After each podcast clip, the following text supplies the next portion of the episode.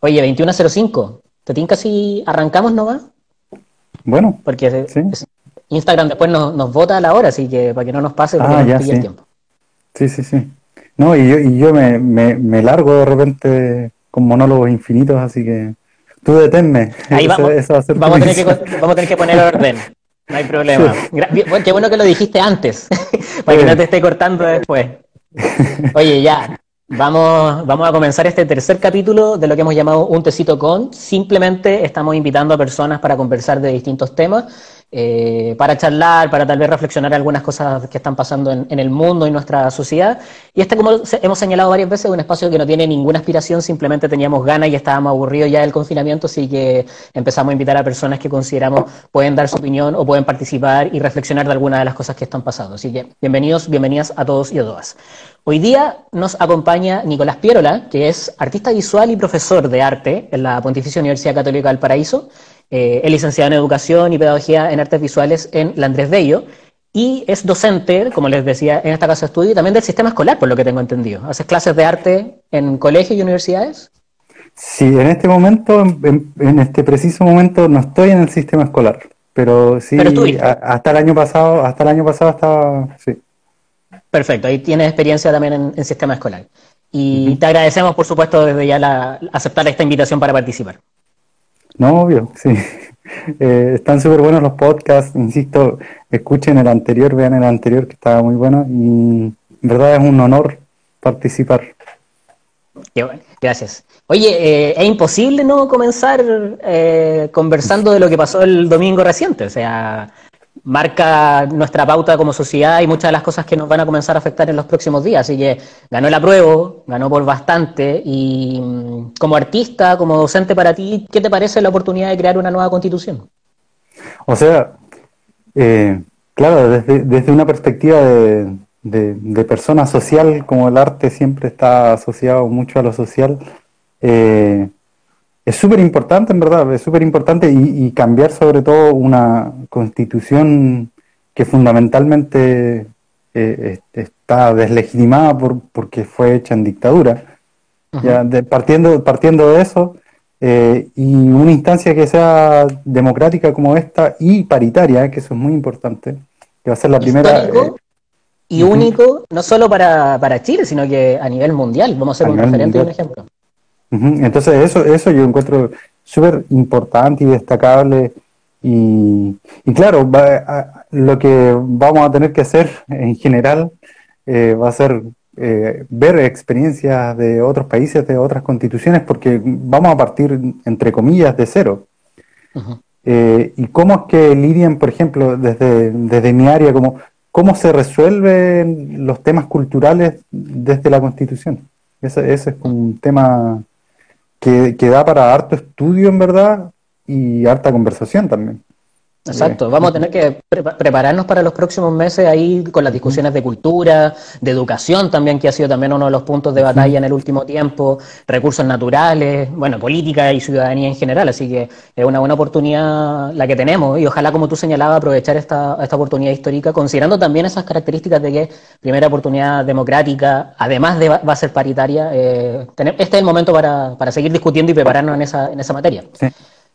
Oye, relacionado con lo anterior, porque eh, ha estado en la polémica dentro de las manifestaciones, quiero llevarte, por ejemplo, a un tema muy concreto que es el tema del el monumento vaquedano, ahí en Plaza Dignidad, Plaza Italia. Yo me quedo con la primera, pero eh, ¿qué podemos hablar de eso desde el arte? ¿Cómo, ¿Cómo enfrentamos este problema de los monumentos? ¿Son, ¿Son una manifestación artística, solo política? Porque hemos visto ya varios días que el monumento lo pintan, lo intervienen, después lo vuelven a, recuperar de alguna forma y llega a ser hasta cómico la forma en que de un día para otro y en la noche vuelven a recuperarlo. ¿Tiene sentido? Eh, mm. ¿Qué tensión hay ahí en, eso, en esos ámbitos?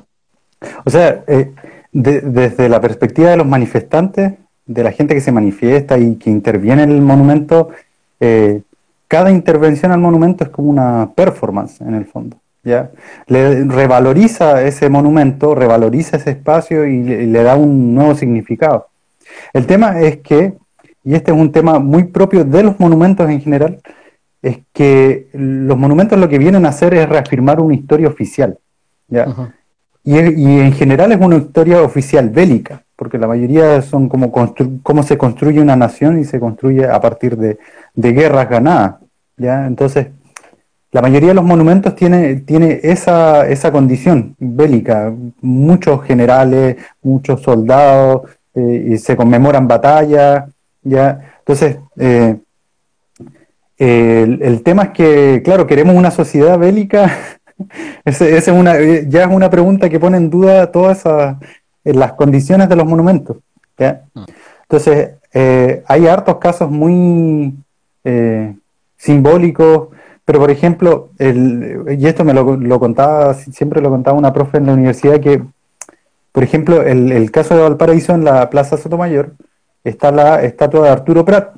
Ya, se hizo un concurso para esa estatua. Ya, y una de las de las eh, de los seleccionados que no ganó eh, era una estatua de la, una Victoria alada, eh, pero con una ala rota, que es del escultor francés Rodin, ¿ya? un escultor recontra reconocido, eh, tremendo, y esa escultura al final fue rechazada y es la que hoy día está al frente del Palacio Rioja, ¿ya? Una, una, una réplica, una copia de, de, esa escultura. Entonces, claro, ¿qué es lo que pasó en ese caso? Se valorizó el, el tema de el relato de Arturo Prat y se, se, valorizó más el tema bélico, ya Arturo Prat como un héroe de guerra, ya un héroe, un héroe, caído en la guerra, ya por sobre lo simbólico, que sería esta victoria con el ala rota, que este, habla justamente de, la condición de la guerra del Pacífico, que es, eh, una, victoria pero muy herida. ¿ya? Y el relato, oficial. Claro, Claro. La, la, historia que todos hemos escuchado más de una vez, que hemos representado en el mes del mar, la historia que es como inamovible, es como fija y consolidada, cuando en el último tiempo nos hemos dado cuenta que en realidad la historia es, mucho, debe ser interpretativa, de que de alguna forma eh, las cosas que entendimos en algún momento hoy pueden perfectamente cambiar su interpretación y mirarla con otros ojos. Exacto. Entonces, eh, lo que pasa con el, monumento a Baquedano es que, claro, se está tratando de resignificar ese monumento. De hecho, hubo una intervención digital que se puso al, al, Matapaco eh, en vez de Baquedano y que, claro, para, para, para la gente hoy en día tiene mucho más sentido tener al, al, negro Matapaco, que es un, perro, ¿ya? Que, que, lo hace más extraño todavía, porque no se hacen como los animales en general los monumentos son como accesorios nomás. Y es un quiltro. Además, que tiene una carga simbólica muy potente, a, diferencia de los monumentos clásicos que son con nombre y apellido. Exacto. Entonces, eh, ese, ese, ese espacio eh, es súper rico para la discusión. ¿ya? Y, por ejemplo, ahí uno empieza a repensar, por ejemplo, qué es lo que hacen estos héroes, entre comillas, ya que realmente son personas heroicas o no. Entonces, por ejemplo, Baquedano eh, se, desde una perspectiva histórica se piensa que tuvo em, se piensa en la influencia que tuvo en la guerra en la Araucanía. ¿ya? Entonces, entonces, claro, el relato oficial también está, en ese, en ese caso particular, también está dejando de lado a, los pueblos originarios. ¿ya? Y no solo los deja de lado, sino que los plantea como el enemigo. ¿ya? Ah que, es, un, es un, problema terrible, porque por ejemplo yo, yo soy de Punta Arenas y en Punta Arenas está lleno de estatuas de los Brown Menéndez y los Brown Menéndez básicamente son genocidas. ¿ya? Entonces, es súper problemático porque ¿por qué estamos alabando a esta gente? ¿Por qué las tenemos ahí? ¿ya? Mm. Eh, y, y, el sentido de tenerlas ahí es que es muy interesante porque este, eh, los monumentos también construyen cultura. ¿ya? Porque yo cuando era chico veía la estatua de, los Menéndez y decía, ah, ¿y quiénes son estos tipos? Veía la, de O'Higgins y decía, ah, ¿quién era este tipo? Y veía que, este es un, punto igual interesante, veía la de Gabriela Mistral, porque en Punta Arenas eh, hay una estatua muy importante de Gabriela Mistral y decía, oh, ¿quién es ella? ¿Ya? Ah. Entonces, eh, hay distintos valores insertados en los monumentos, en cada monumento, y, y depende de nosotros como sociedad qué, cuáles son los valores que queremos eh, realmente realzar. ¿ya? Porque yo no sacaría, por ejemplo, una estatua de la Gabriela Mistral, nunca la pondría en duda, ¿ya? Ah. Es una ídola y en todo sentido. Sí, como tú señalabas, las estatuas habitualmente tienen el rol también como de enaltecer o de, posicionar más bien a ciertos referentes. Eh, y ahí también la carga, como tú señalabas, violencia o fuerza o ejército, hombres también son habitualmente lo que más podemos encontrar. Y lo voy a conectar con algo que, tú mencionabas entre medio, que la manifestación del, movimiento ciudadano que hemos vivido desde el año pasado también tiene mucho de intervenciones y mucho de performance.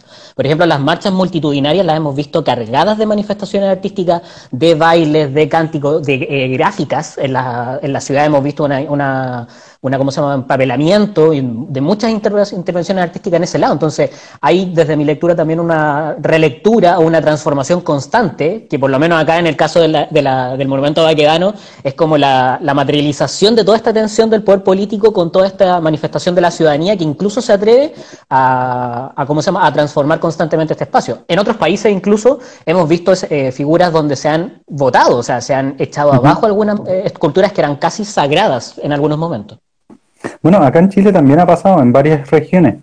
Eh, en Punta Arenas, de nuevo, por ejemplo, bañaron de, rojo la estatua de, no sé si Brown, Menéndez, ya no me acuerdo, y también el mausoleo, ¿ya? Claro, de una manera simbólica, entonces como que ahora están manchados de sangre y, corresponde de alguna manera. Eh, pero creo, tengo entendido que la de Baquedano la trataron de bajar, pero es muy pesada y está muy rígida. ¿Ya? Entonces, eh, ahí hay un problema más bien como de logística, que por eso es que no la han podido sacar nomás. Pero, por ejemplo, acá en Valpo... Sí. Hay punto de tensión. Eh, acá en Valpo, por ejemplo, Sharp hace eh, varias semanas sacó la estatua que estaba en Avenida Brasil de, Colón. Antes de, antes de la celebración del encuentro entre dos mundos. Sí. Eh, bueno, Colón ha sido una de las estatuas que a nivel mundial ha tenido varios ataques en distintos lugares del mundo. Sí, es que es que es que un símbolo de, esto es como una interpretación mía, pero en verdad está muy compartida, que es un símbolo de opresión porque vino, eh, hizo crímenes atroces eh, y más encima vino como a descubrirnos, a descubrir un lugar que ya estaba súper poblado hasta hace muy pocos años atrás, no, no fue hace tanto tampoco, que seguíamos hablando fuertemente del descubrimiento de América y la, fecha de celebración, de, alguna forma, conmemoración al menos, del 12 de octubre. Y hoy se va posicionando de alguna forma esa nueva lectura y esa nueva interpretación respecto al encuentro de dos mundos o el encuentro de mundos que, tú posicionabas. Y ahí hay un ejemplo concreto. Oye, y, vinculándolo también con, otro aspecto, aspecto específico, por ejemplo, también lo que ha pasado con la iglesia, que ha sido como lo, otro de los ejemplos en donde se ha tensionado esto con, mm. con las manifestaciones artísticas, que se consideran también las iglesias como manifestaciones o edificios históricos, artísticos, eh, por los vitrales también, por la carga histórica también que poseen. Ahí también hay, un, hay una, una lectura que se puede hacer. Sí, sí, es que, es que ahí está el tema, como... Eh por ejemplo, también pasa con las esculturas, pero quizás es más evidente con, la arquitectura, que igual tienen un valor, tienen un valor quizás técnico, artístico, ya, porque no mandan a cualquier persona a hacer las esculturas, ya no mandan a cualquier persona a hacer las esculturas. Pero el tema, claro, es como es cómo mantenemos esa, esos símbolos, porque son símbolos súper potentes, pero los redefinimos. Es posible redefinirlos, si no es posible redefinirlos, quizás es mejor como sacarlos completamente, y si es posible redefinirlos, ¿cómo los redefinimos? Porque, por ejemplo, las iglesias, en, yo he visto casos de iglesias en Holanda, por ejemplo, que es un país altamente ateo, que las reconvierten en bibliotecas públicas. ¿ya? Entonces, esa es una opción de, de, mantener eh, una cosa que podríamos considerar patrimonio, porque son edificios igual super, con una historia súper rica, eh, una construcción eh, súper elaborada, porque las iglesias por lo general no son hechas así como a la mala. Siempre se, se, invierte mucho en eso. Son, y, terminan son, un gran edificio, desde lo técnico. Claro, y, aparte que, que, están siempre en, en puntos centrales, ¿ya? Entonces mm. son como hitos en las ciudades. Entonces, claro, en ese sentido es difícil pensar en, que podríamos derrumbar una iglesia eh, y quizás es mejor reconvertirla en algo. Pero ahí también pienso, por ejemplo, en el caso de, la iglesia de carabineros que se quemó hace no mucho, y pienso, claro, eh, eh, hay, hay, hay razones por las que conservar ese espacio. ¿Por qué? Porque, por ejemplo, fue un centro de tortura, ¿ya? Pero se podría conservar, en vez de ser una iglesia de carabineros, se, se podría conservar como un museo, recordando también... Sitio de memoria. Claro, un sitio de memoria, así como, por ejemplo, la venda sexy, que, hace un tiempo la estaban poniendo a la venta, ¿ya? Entonces, eh, ahí, hay, ahí hay temas súper delicados y súper potentes que básicamente no se les está dando, de hecho, ni una discusión. En, términos oficiales me refiero. Claro, que nos quedamos en la, en la, lectura tal vez un poco más superficial de la queja o del reclamo y el anuncio, de, el, el, acuso de violencia que se hace en contra de estas intervenciones, acciones que, que, están sucediendo en el día a día, pero en el fondo tienen, tienen un, un relato, un correlato más bien eh, mucho más profundo, como tú señalas. Y ahí, para ir avanzando, porque nos quedamos harto tiempo en estas preguntas que son súper interesantes, como tú decías. Eh, sí, yo, te quería... Pero este, este, es un tema que realmente, como tú señalabas, es súper bueno. Eh, por eso, mm. tal vez la conexión que quería hacer es como ya mirando un poco la relación que existe como el arte con la ciudadanía. Es, ¿Existe? ¿Es, ¿Es, el arte lejano, distante o desconocido para la ciudadanía en general? ¿Existe algún tipo de, de, relación significativa en el caso de nuestro país? ¿Qué, qué opinión te, merece a ti esto como, como profesor de arte? Eh, o sea, hay, creo que hay dos grandes temas ahí que podemos tocar. Eh, primero, eh, uno es como ¿Qué significa el arte para la humanidad en general? ¿Qué significa el arte para la, humanidad en general? Y ahí, por ejemplo, eh, yo hace poco estoy muy pegado con un autor eh, alemán eh, que habla justamente de que una de las cosas que hace más únicos a los seres humanos y que la, distingue desde del resto de los animales, ¿ya? los animales no humanos, es que es la capacidad de, que por general se piensa como, ah, la escritura, el lenguaje doblemente articulado, como decían los griegos, es como la, cosa que nos distingue del resto de los animales.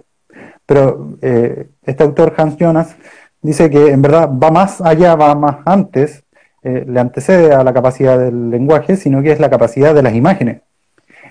Y ahí entra todo el tema del arte. La capacidad de crear y de reconocer imágenes es lo que eh, eh, diferencia a los seres humanos de todo el resto de los animales. ¿ya? Eh, da, un ejemplo que es muy entretenido, que es, si hay un espantapájaro eh, en, un pastizal, ¿ya? nosotros como seres humanos vamos a reconocer que es un espantapájaro, pero al mismo tiempo vamos a decir, ah, pero representa una figura humana. ¿ya?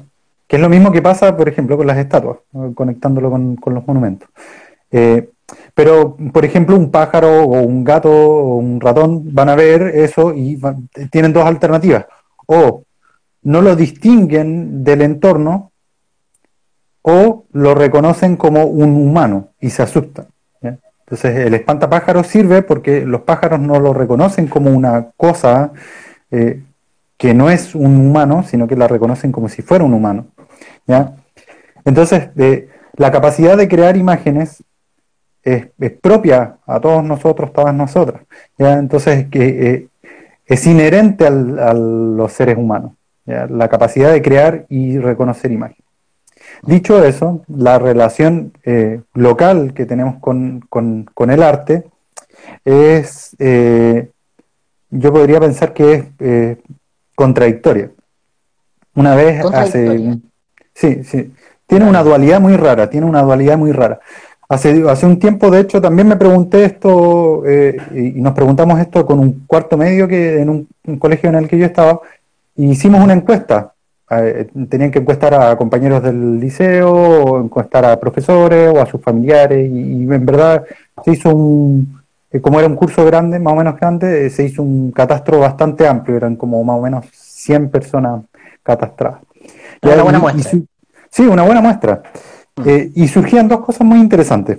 Primero, como que todas las personas reconocían eh, la importancia del arte en la vida y en la sociedad, como eh, permite expresar ciertas ideas, como permite aclarar, como permite comunicarnos, ya ahí también está lo que hablábamos recién del lenguaje.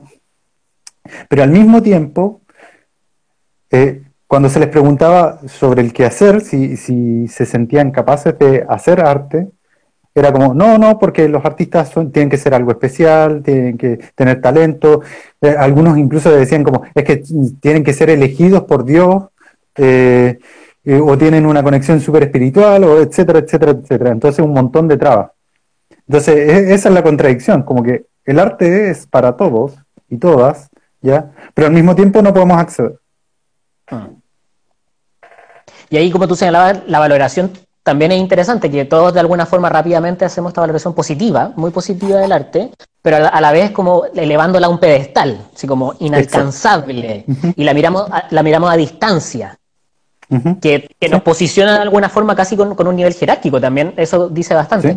Ahí la, te voy a como conectar con lo, con lo que siguiente que queríamos conversar, que era, eh, tengo la sensación, y esto es muy personal, que en este año al menos hemos acercado un poco a, revalorizar lo que ha sido nuestra relación con el arte, especialmente en estos días de confinamiento, porque no, hemos dado cuenta de que el arte es esencial. Estoy hablando de la música, como nos ha acompañado, del cine, del teatro, de la literatura, que han sido pero realmente esenciales para enfrentar estos tiempos, estos tiempos de pandemia eh, ¿Mejorará? ¿Podemos mirar con, optimismo el futuro respecto como ya concretamente al... Porque además es una, es una manifestación eh, no solo cultural, sino que también es un, es un, elemento productivo. O sea, hay gente que vive del arte y, lamentablemente es difícil de vivir del arte en Chile. Oh, sí, eh, es, complejo porque podríamos ser optimistas en el sentido de que, claro, la gente está valorando más el arte pero este es el tema, lo está valorando desde un ámbito de industria cultural, Es decir, que, lo está valorando como una fuente en general, no estoy, no estoy diciendo que todos sean así, pero en general se está valorando eh, desde un punto de vista como de entretenimiento, de, de, sociedad del espectáculo. Como en ese sentido se está valorando harto como una entretención, ¿ya? Pero el tema, y, esto también tiene que ver con, con aquellos y aquellas que vivimos de, la producción del arte, es que no están, y lo, también tiene que ver con lo que recién hablamos, que, no está conectada de una manera eh, creativa con el arte, ¿ya? Ah. Porque eh, eh, está este tema, por ejemplo, de, que hasta un niño de 5 años podría hacer tal o cual cosa, ¿ya? Y, y, en esa frase hay una dicotomía también, porque es, es muy entretenido, porque hágalo, hágalo, pruebe, inténtelo. Y claro, también está el proceso de que los artistas que llegan a eso, llegan a eso no, no, no, no por, por, por un puff, sino como que es un proceso. ¿ya? Mm. Entonces, hay una desconexión en, términos de que, de, que la gente eh, no, está con, no se siente capaz de, acercarse al arte desde el, desde el área, desde, la, desde una forma productiva. ¿ya? Mm. Porque lo que dije antes de que inherentemente el ser humano tiene esta capacidad de crear imágenes, ¿ya? Entonces, eh, todos tenemos ese potencial, independiente de si ese potencial esté eh, sofisticado por la técnica o no, ya está el potencial ahí. ¿ya? Y el tema es que se abandona ese potencial porque muchas veces también tiene que ver con las expectativas. Ya como que veo una obra de arte y digo, ah, yo nunca voy a poder hacer eso y me rindo y listo.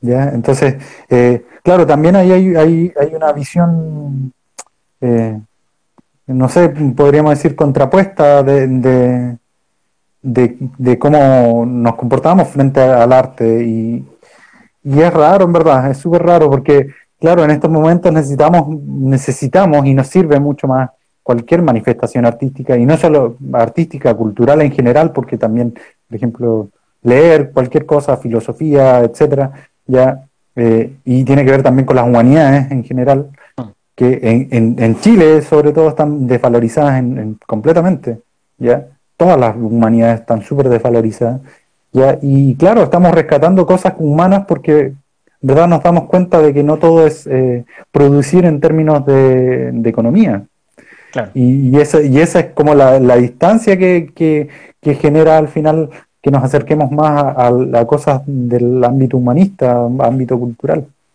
Mm.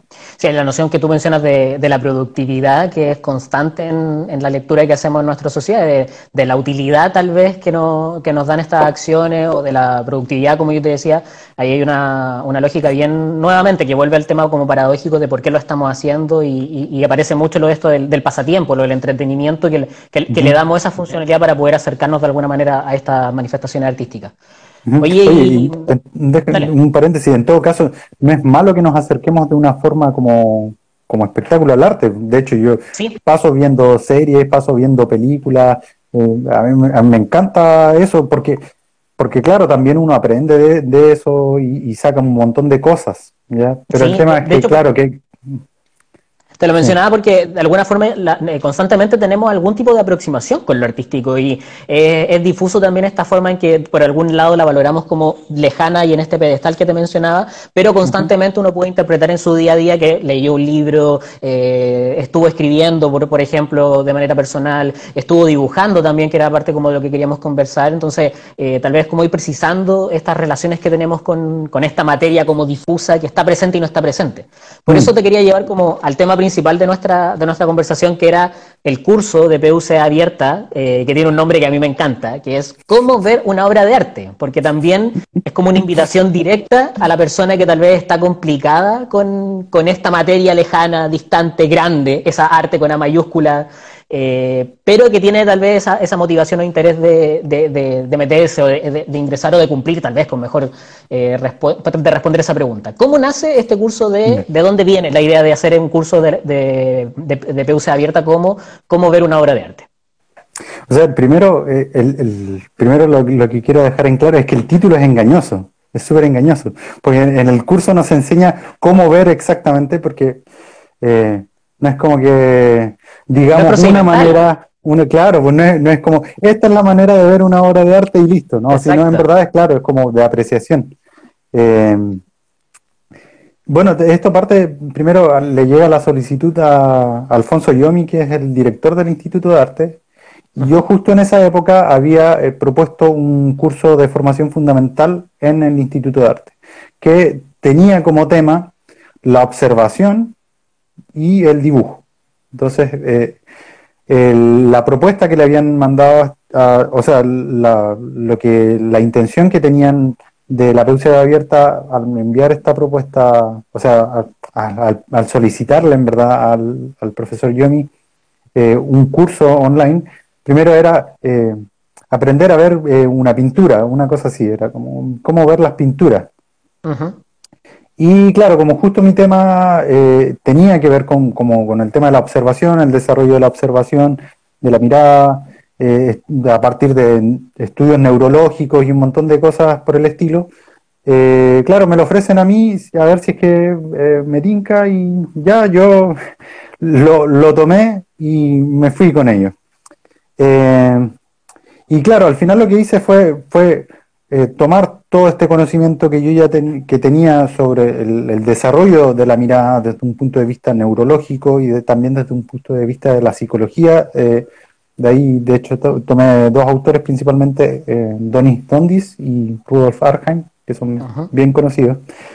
Eh, y decidí ampliarlo a todo el ámbito artístico, todo el ámbito artístico, porque empecé, pensé que quizás eh, acotarlo solo a la pintura habría sido eh, poco provechoso y no sé, habría sido quizás un poco arbitrario. Entonces dije, ya, mm. abrámoslo al arte. Y de ahí, claro, de ahí, surgió el, título, que es cómo ver una obra de arte. Es como, eh, es como al final a la pregunta con la que uno debería llegar al curso. ¿Cómo, ¿Cómo demonios uno se enfrenta a una obra de arte y la mira? Y claro, la respuesta es súper simple, con los ojos.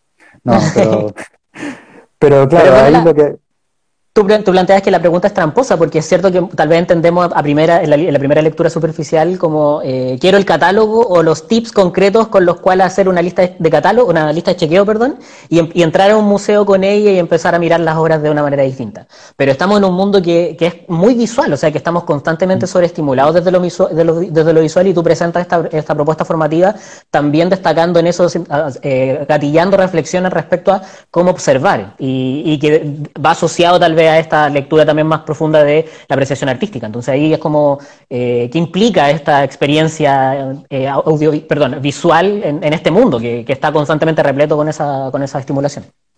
Claro, en el fondo eh, es eso, lo, encaucé al final más, más bien como al desarrollar una, una postura visual crítica, ya como generar una, una suerte de pensamiento crítico pero visual. Ah. Eh, porque al final obras de arte eh, en el curso estrictamente se, se, ven más adelante, pero el, el, grueso del, de toda la introducción del curso es básicamente eh, una reflexión en torno a la mirada, en torno a, cómo vemos, qué, por qué damos por sentadas ciertas cosas, los prejuicios que tenemos al observar y un montón de cosas en ese estilo. Está buena la pregunta que nos deja ahí Alison Díaz. saludo para Alison que nos está viendo. ¿Cuál es la experiencia que has tenido haciendo este curso? ¿Cómo lo han tomado los participantes? Tal vez alguna anécdota. Hay que mencionar que el curso que está hablando eh, Nicolás es un curso MOOC, es un curso abierto. Por lo tanto, es 100% virtual, es gratuito también. Ahí estamos haciendo el canje, el canje publicitario. Está abierta la, versión ahora para que puedan participar. Ahí al final vamos a detallar esto, estos datos. Pero hay participantes de muchas partes del mundo. ¿Cómo, cómo, cómo ha sido esta experiencia de tutorizar un curso de características? A ver si tiene alguna anécdota que nos puedas comentar. Eh, sí, de, hecho el, tema de que sea global es muy interesante. En verdad es más eh, como un tema de, del español, de la lengua española, porque eh, cualquier participante que, sepa hablar español, o sea, cualquier persona que sepa hablar español puede participar del curso, independiente de donde esté. Y por, por las primeras experiencias, ya está en la tercera edición del curso, eh, han sido muy interesantes porque en general, como la plataforma eh, en la que está el curso es española, la mayoría de los y las participantes son de España. Y, pero también hay mucha gente de Latinoamérica, entonces es muy interesante porque chocan un montón de visiones, de idiosincrasias distintas, de, de artistas eh, relevantes, distintos, entonces eh, es muy rico en verdad. Em, en general yo, yo ahora lo que, claro, yo creé el curso, pero, pero ahora me dedico a, más bien como a encauzar las conversaciones en los foros. Y en los foros es súper rico eh, todo eso porque salen un montón de cosas de todos lados. ¿ya? Entonces hay un montón de artistas que uno, por, por lo general, están los artistas clichés que siempre salen, pero también hay un montón de artistas, claro, también hay un montón de artistas que, eh, que, uno no conocía, ni siquiera yo, yo o, que son muy locales, ¿ya? Mm. Pero que también tienen cosas muy interesantes y de ahí, también he ido como descubriendo un montón de cosas, es como muy... Eh, un espacio de, mucho aprendizaje, en verdad, no, solo para, para, la gente que participa, sino para mí también. Eh, bueno, y anécdota ¿Alguna anécdota? ¿Se puede contar algo? ¿Podemos guardar la, identidad de, de, los involucrados para no afectar a nadie? O sea, es que. Uy, es que en verdad ahí eh, han pasado hartas, cosas raras. Eh, pero, pero la anécdota que, que, más recuerdo y que es muy extraña, es muy extraña, es que eh, una, una persona, eh, de repente se piden como que den ejemplos de cosas que conocen y una persona de España puso el folleto de una obra, eh, de una, perdón, de una exposición de Valparaíso. Ya. Y justo era la, exposición que, que, curó una amiga mía y que eran como puros amigos míos. Y, y, es como que, ¿de dónde salió eso? Y no era una persona que conociera a nadie de, nosotros, ni a mis amigos, era una persona X. Que no tuviera ninguna vinculación directa. Ninguna vinculación. Y apareció un afiche de una cosa súper local, aparte de, la galería de Valparaíso, la galería municipal, y, que fue, ni siquiera es actual, es como de hace dos, tres años. Y eso apareció, de hecho, en, el foro, en el foro de este año. Y yo quedé así como muy, como que es muy, es muy raro. Te explotó la cabeza. Sí, sí. todavía no me lo explico. Eh, para, para, los interesados, contémosle un poco cómo pueden participar en este curso que, como tú señalabas, está en etapa de inscripción y parte muy, muy pronto. Sí, el, si mal no recuerdo, empieza el 2 de noviembre el curso. La próxima semana, estamos sí, la próxima semana. 3, 4 días. Y, pero creo que hasta el mismo 2 pueden inscribirse, si, si, si no me equivoco. Sí, si no me equivoco, tienen hasta el mismo 2 para inscribirse. ¿Qué hay que hacer? ¿Dónde voy? ¿Dónde cliqueo? Pueden buscar en Google incluso PUCB abierta y va a salir al tiro. De hecho, el, cómo ver una obra de arte no es el único curso, hay un montón de cursos eh, muy variados, hay cursos sobre educación, sobre pedagogía, sobre ciudadanía, sobre tecnologías, biología, etcétera.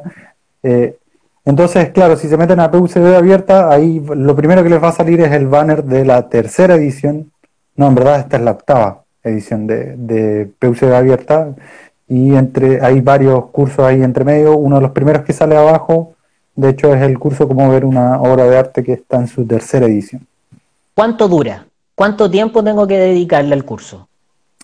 Eh, en general son eh, como cápsulas súper eh, rápidas de... Son seis módulos, si mal no recuerdo, son seis semanas en total.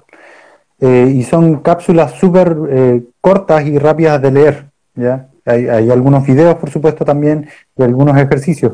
Pero en general es muy amable, muy ameno.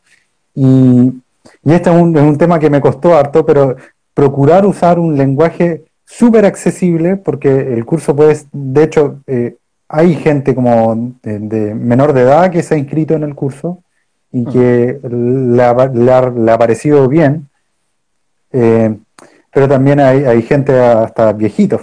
Entonces hay de, todo rango de edad, entonces el lenguaje tiene que ser lo, más simple posible y sin tecnicismo. por lo tanto, ahí no hay ningún requisito. Cualquier persona que, que se inscriba en la página y que se conecte puede inscribirse. Exacto, exacto. Igual yo he visto, eh, Respondamos ahí la pregunta, que ah, ahí nos preguntan. ¿Son, gratuitos? porque todos quieren escuchar eso. Y no esto, no tiene esto no tiene relación porque se aprobó el apruebo ni nada por el estilo. Siempre han sido gratuitos. Sí, si mal no recuerdo, lo único que, es, que cobra es el certificado al final, la PUCD. Claro, hay, un certificado por lo que revisamos. Sí, pero el curso en su totalidad es completamente gratuito. Y bueno, tiene, tiene aparte que la, la flexibilidad de que desde la semana 1 hasta la 6, tú puedes hacer, si quieres, todo en la semana 6, no lo recomiendo, pero, pero hasta ese día uno puede, puede ir eh, manejando sus propios tiempos y ir día a día eh, avanzando. ¿ya? De hecho, insisto, son súper... Eh, son súper rápidos de, de, avanzar los temas, son muy didácticos. Oye, María, está, Está bien interesada con el curso, porque hay otra pregunta. ¿Es certificado? Sí, le respondemos. certificado, pero el, certificado es lo que se paga. Y no sé, no, no, no tengo idea cuánto se paga. Pero tienes dos certificados. O sea, tú ingresas al curso, lo que hemos revisado, y eh, hay una certificación que es gratuita. Entonces, para que no caigan en, en, la confusión de cómo, si me dijiste que era gratuito y ahora me sale el pago. No. Eh, tú por participar en el curso es gratuito totalmente. Hay una certificación que te acredita ciertas cosas, que esa es totalmente gratuito. Y si tú quieres más información que un certificado con, eh, con mayores datos, con una firma, creo que como que incorpora esos elementos, ahí aparece un cobro para, para obtener esa certificación. Pero con la primera Totalmente, así que gratuito, eh, a tu propio ritmo, eh, está organizado para que vaya avanzando precisamente siguiendo la estructura con la que estás trabajando. Eh, puede ir avanzando en estas seis semanas, como decía Nicolás, desde el lunes hasta, mira, justo casi final de año, y para que no se vuelva loco después con, las fiestas de fin de año ni, ni, se quede tarde con, ese, con esa organización. Eh, ¿Qué más respecto al curso? A ver, otro dato tal vez que se nos pueda ir, algo importante ahí para que María se mm. termine de convencer y pueda participar. ¿Vemos, pintura, ¿Vemos pintura o no vemos pintura? Sí, se ven obras. Se ven, es que la, forma en la que está armado son tres unidades, grandes unidades. La primera unidad es como más introductoria, entonces se habla, eh, principalmente se habla, se habla y se, se, trabaja con relación a la mirada en general. ¿ya? Entonces, de hecho, también se dan ejemplos del, del, día a día, ejemplos súper cotidianos, ¿ya? porque la idea es como eh, desarrollar de alguna manera una mirada crítica con respecto al mundo en general. La segunda de, la mirada crítica, entre medio alguien nos decía así como filtrar lo que miramos o filtrar lo visual. que creo que se aproxima un poco a lo que tú señalabas, como tener esta mirada crítica, que es un mensaje que constantemente tenemos así como del pensamiento crítico, pero acá se, mm. se vuelve más específico con el tema de tener una lectura crítica desde lo visual. Claro, claro. No, no, y, hay dos cosas ahí, también eh, muy interesantes que, y que, por supuesto, es como una intención en el curso, no, no sé si necesariamente se logra siempre, pero claro, una, una es ver, filtrar un poquito las cosas que vemos y, verlas de una manera más, más crítica, eh, de contemplarlas con una mirada más profunda, eh, pero también está, está el tema de, sacar ciertos prejuicios sobre las cosas que vemos. Que, también es súper importante, también es súper importante y de hecho es, una de las cosas que siempre trabajo en mis cursos, independiente del tema en que sea, eh, siempre lo trabajo porque hay muchas cosas, una carga, eh, como tú dices, el mundo en general está lleno de estímulos visuales, ya construimos un mundo a partir de imágenes, de estímulos visuales, entonces eh, es difícil también observar esto de una manera más limpia, podríamos decir. Porque, por ejemplo, cuando, cuando observamos ciertas cosas, no, las resumimos con conceptos. Decimos, ah, esta es la mesa, ah, esta es la silla, y la dejamos ahí. Y entonces todas las mesas y todas las sillas son iguales. Y no. Entonces, también eh, el, permitirnos observar el detalle y la unicidad de cada cosa, de cada experiencia visual, eh, también ese es un desafío que, que eh, bueno, tratamos de, de, poner en el curso y, y, ojalá que se cumplan, ¿verdad? Oye, ya eh, saben entonces, en PUCD abierta, eh, ahí lo buscan, o pucdabierta.cl, eh, van a encontrar la información para que puedan participar en este curso de seis semanas que se llama Cómo ver una obra de arte, para que si usted enfrenta o ingresa todavía con temor a un museo, quiere profundizar ahí en esta como reflexión que decía Nicolás para poder comprender este mundo audiovisual, ahí está la oportunidad para que pueda participar, totalmente gratuito, disponible desde la próxima semana. Eh, Nicolás, oye, teníamos hartas preguntas y avanzamos bastante bien, así que ya estamos cerrando. Eh, había una pregunta que, tú mencionaste entre medio, que, o sea, que no, la hice entre medio, pero que tal vez ahora que mencionaste esto como lo del prejuicio, que también hemos evidentemente respondido, pero tal vez cerrar con ella, el, dentro de este pedestal y esta lectura tal vez más artística, eh, se constantemente se hace esta tensión con que el arte, con los talentos artísticos más bien, se nace mm. o se hacen. Eh, de acá, por ejemplo, derechamente estamos haciendo un curso que te dice en algún momento, como, como tú decías tramposamente, te voy a enseñar, pero tal vez te lo voy a decir directamente como para que te des cuenta que en realidad es un poco de, ambas o es más bien esta como formación y esta apreciación. Me gustaría cerrar con esa pregunta, así como tensionando, ¿se nace o se hace con esto de los talentos artísticos? Y tal vez para que nos dé una, una explicación de qué es esto que mencionaste entre medio de la apreciación artística. O sea, eh, yo, yo, tengo una perspectiva muy personal con respecto al talento y, la, tengo desde que hice clases en colegio y, tuve de alguna manera acceso a gente muy talentosa.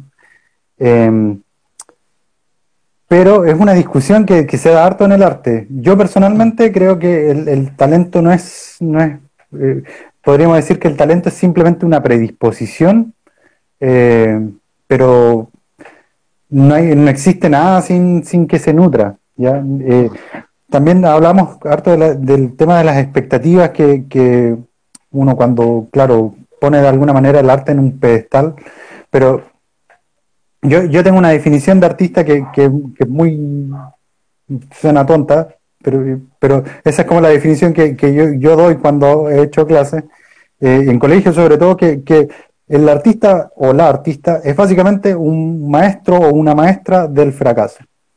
Ah. Y, ese, y esa es una cosa que, que, que, yo siempre he tratado como de hacer harto énfasis porque, claro, uno ve una obra y la obra es el fin de un proceso. Y ese, y ese es un tema que, que se nos pasa de largo muchas veces. La obra es el fin de un proceso. Y cuando, eh, por ejemplo, es un artista reconocido, muy reconocido, claro, es un proceso más encima súper gordo, súper grande, de muchos años, de mucho, mucha reflexión. Entonces se nos olvida que, hay un montón de, etapas previas en este proceso en la que se fracasa constantemente.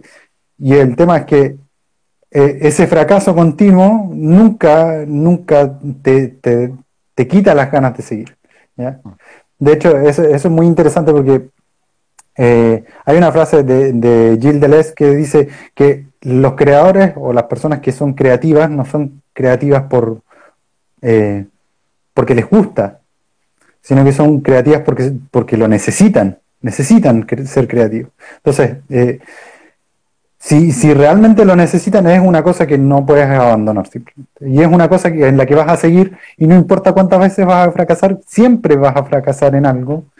Y no hay, no hay que desanimarse, hay que seguir nomás. Y, y, ese es un tema, es un tema que, que, se aplica para todas las ramas del arte. Hay que fracasar y seguir y darle, darle, darle, darle. Y ser autocrítico con uno mismo. Y es clave también en el, en el aprendizaje, de alguna forma, la oportunidad, darnos la oportunidad de fracasar. Eh, en una sociedad que estamos constantemente frustrados y que nos enfrentamos a situaciones frustrantes constantemente, tal vez atrevernos a abrazar el error, de darnos cuenta de que lo, lo, significativo que es para nosotros. Así que, eh, Nicolás, te agradezco por, por esta reflexión, por, uh, por aceptar esta invitación para, para hablar de esto tan lejano, pero que también tenemos en el día a día, el arte, y valorar tus palabras y dejar invitados, obviamente, a toda la gente para que ojalá puedan participar en, en el curso que mencionábamos. Entre medio, Nicolás, alguien nos preguntaba, creo que era María nuevamente, nuestra fiel participante el día de hoy. Hoy día tu público y tu barra activa, pero totalmente. No, nunca habíamos tenido tantos comentarios. Así que bien, bien organizada la barra. Eh, oh, se me olvidó lo que preguntaba María. Sí, ah, la repetición. El live va a quedar disponible en Instagram para que si usted se lo quiere compartir a los amigos, a la familia, al amante, a quien quiera, lo quiere ver, lo quiere ver de nuevo con sus gatitos, con su perrito, ahí va a estar disponible. Y como decíamos, al final del, en el fin de semana también lo vamos a subir a Spotify para que pueda también utilizarlo y que pueda hacer un espacio de conversación también con su... Hay algún datito tal vez que se pueda lucir el fin de semana ahí con, en el almuerzo familiar. Eh, Nicolás, muchísimas gracias por haber aceptado la participación. Mira, ahí está. ¿Cómo se llama tu gatita, gatite? Ponyo. Como la Ponyo, mira. Qué buen, qué buen nombre ahí. Presente Estudio Ghibli. Vamos a tener que hacer un, un, like con Estudio Ghibli para, para una próxima ocasión. Sí, cuando, cuando tenga este tema Estudio Ghibli o animación, me invitas. Excelente. Oye, Nicolás, muchas gracias nuevamente por. En, Spotify nos encuentran como un tecito con. Ahí están los capítulos. Eh, gracias, por la, por, gracias por aceptar la invitación y por la disposición para hablar de estos temas. Gracias. Nos vemos la próxima semana. Vamos a estar siguiendo conversando. No, tenemos confirmado el, invitado todavía, pero nos buscan en, Spotify, un tecito con, y en Instagram ahí van a estar los capítulos disponibles. Así que un abrazo para todos, para todas. Cuídense mucho.